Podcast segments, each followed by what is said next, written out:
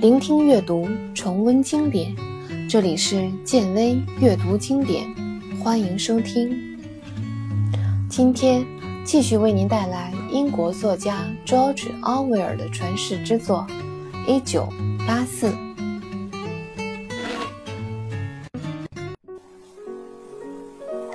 至于生产过剩的问题，自机器发明以来。它就一直是一种潜在的社会危机，或许可以通过无休止的战争加以解决。与这一点相关的详细说明见第三章。当然，哪怕仅仅是为了保证民众的斗志，也非常有用。因此，从目前统治者的观点来看，只有一个新的集团分裂出去。才是真正的威胁所在，因为很可能这个集团的人有能力，但怀才不遇，所以拥有很大的权力欲望。还有一种分裂的可能，就是在统治者内部出现了自由主义和怀疑主义。由此可见，教育的目的在于要让领导集团内部发挥作用。同时，还要用理想、理念影响到那些执行集团思想的人，要不断的提高两者的觉悟。至于群众的觉悟，只需从反面影响就行了。如果了解了这个背景，那么即使不了解大洋国总的社会结构，也可以由此把它推断出来。雄踞金字塔顶峰的人，永远都是老大哥。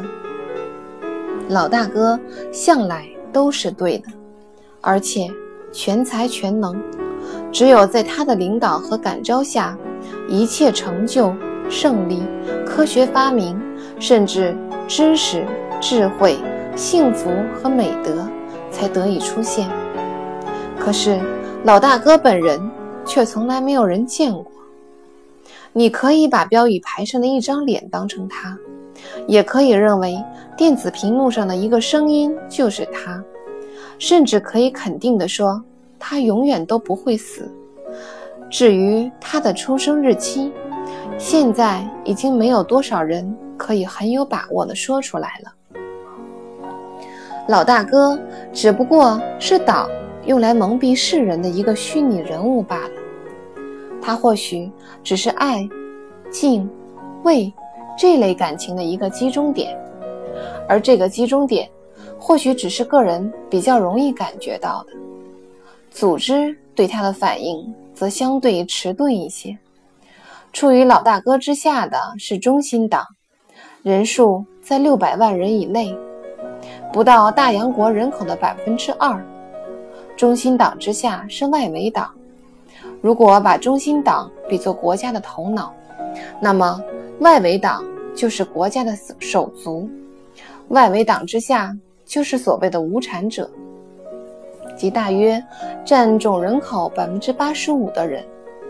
若按我们上面提到的分类方法来对无产者归类，那么无产者就是下等人，在赤道地带的奴隶，由于不断被征服者卖来卖去，所以。他们在整个社会结构中还不能算作固定或是必要的组成部分。这三种人的身份在原则上并不是世袭的。理论上，父母是中心党员，并不代表子女生来就一定也是中心党员。一般情况下，在他们十六岁时，会有加入中心党或者外围党的一个考试。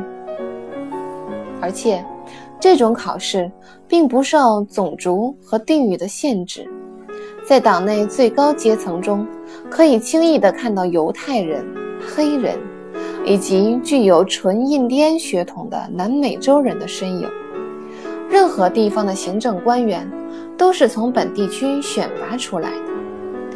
无论你住在大洋国的什么地方，都不会感觉到自己。是受远方首都治理的殖民地人民。大洋国没有首都，就连首脑也是名义上的，他的行动从来没有人知晓。大洋国所具有的集中化的东西，只有英语这一重要的混合语言，以及新潮语这一正式的语言，而维系它的传统的因素，并不是血统，而是共同的信仰。我国的社会的确是分阶层的，而且非常严格，甚至还有一点像是按照世袭制来划分的。跟资本主义制度或者前工业时代相比，不同集团之间的流动性要小得多。在党的两大分支之间，也有程度不大的流动，所以那些品质低劣的人几乎没有被中心党吸收的可能。而外围党里那些有抱负的人，在不给执政者找麻烦的情况下，是有机会向上爬的。实际上，无产阶级并没有升入党内的机会。如果他们当中的一些特有天赋的人变成了对社会不满的人，那么他们往往就会被思想警察挨个歼灭。党已经不再是拥有旧观念的阶级了。这些人的权利不一定非得传给自己的子女。如果选拔不出有才干的人担任最高领导，他宁愿从无产阶级队伍中选拔一批新一代的人。在这样的年代里，党不再是个世袭组织，这就在很大程度上消除了很多反对意见。老一辈的社会主义者，由于受过所谓的阶级特权的训练，所以认为只有世袭的东西才会长久存在。可是，事实上，寡头政体的延续不一定是由人身来体现的，这一点是他们没有看到的。另外，还有一点更让他们意外，即世袭政权一向短命，反而是像天主教那样的选任组织，却往往能存活几百甚至几千年。父子相传，并不是寡头政体的关键。寡头政体的关键是死人在活人身上附加的某种世界观以及生活方式，是活人对死人的世界观和生活方式的延续。成就一个统治集团的关键，就是该集团能够指定他的接班人。只是维系党本身的永存，才是党操心的主要问题。至于血统相传的问题，根本不重要，权力由谁掌握并不重要，重要的是要使等级结构不变，一切信念、习惯、趣味、感情、思想状态，都是为了保持党的神秘而存在的，以免人们看穿目前社会的真正本质。目前不存在民众造反的可能性，所以。也不用担心无产阶级会造反，只要你不主动招惹他们，他们就会一代接着一代，甚至是一个世纪又一世纪的做工、繁殖、死亡。一般情况下，他们是不会有造反的冲动的，甚至根本没有能力去理解另外一个不同于目前世界的世界。只有工业技术发展到一定程度，不得不让他们接受更高教育时，他们才具有更大的危险性。但是，越来越不重要的军事和商业竞争，则让民众教育水平呈现一种下降的趋势。群众有没有什么看法，都变得不重要。由于他们智商不高，不妨在学术上让他们自由。而对于一个党员，哪怕是一个无足轻重的问题，他们也不能有丝毫的其他意见。党员从生到死，一直都在思想警察的监视下生活。即使他独处时，他也永远无法明确自己到底是不是孤独的一个人。他可能时刻受到监视，无论他是在睡觉还是醒着。工作还是休息，甚至是在澡盆里，事前没有任何征兆，事后他也更不会感觉到。没有一件事情能够逃脱监视，就连他的友谊、休息方式、他对妻儿的态度、他独处时的面部表情、梦话，甚至是他身体的特有动作，都受到了严密的考察。更不用说不端的行为举止了。此外，不管是任何夸张的行为、习惯的变化，还是生理性动作，只要他们反映了人们内心的斗争，就都会被察觉到。党员没有权利做出任何选择。另外一方面，由于大洋国内不存在法律和明文规定，党员的行为不会受到任何管辖。虽然有些思想和行为一经发现就必死无疑，但他们并没有被正式取缔或禁止。至于那些没完没了的清洗活动、逮捕、拷打、监禁、消灭等手段，都不是用来处罚犯了实际罪行的人的，而是用来处罚那些有朝一日可能犯罪的人。党员。所要具备的素质，不但包括正确的观点，还包括正确的本能。但是，从来没有人向他明确说明过他必须具备的各种信念和态度，因为一旦明确说明，应社固有的内在矛盾势必会矛会暴露出来。如果他是一个天生正统的人，即新潮语所说的思想好的人，那么。无论在任何情况之下，他都能不加思索地分辨出正确的信念和情感。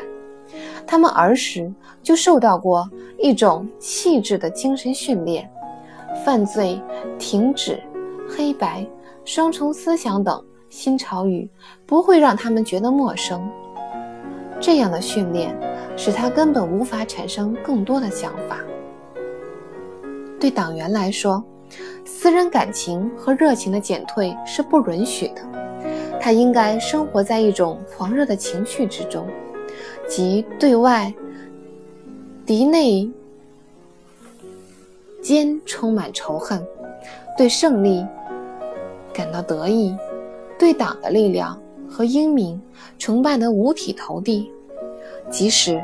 他对简单乏味的生活产生的不满情绪，被某些意识引导并发泄出来了，最终也只会在两分钟仇恨中消失。至于那些可能被怀疑或是有造反倾向的思想，则早就被内心距离训练的给扼杀了。用新潮语来说，这种训练的最初和最简单的一个阶段，叫做犯罪停止。当孩子们还很小的时候，就可以进行这种训练。他的意思是，人们能够在任何危险思想产生之前，出于本能的自我遏制那些思想。另外，这种能力还包括不能理解类比，不能发现逻辑错误，并误解那些与应设原则不一致的简单观点，甚至是厌倦所有可能朝异端发现的思路。总之，犯罪停止就是要求人们变得愚蠢，并对人们起到一定的保护作用。除了愚蠢之外，人们还要保持足够的正统，这就要求人们像自如地控制自己身体的体操演员一样，也能自如地控制自己的思维过程。老大哥全才全能，党向来都对，是大洋国的基本信念。但在现实生活中，一切都事与愿违，所以当人们在处理事实时，就需要时刻保持高度的灵活性。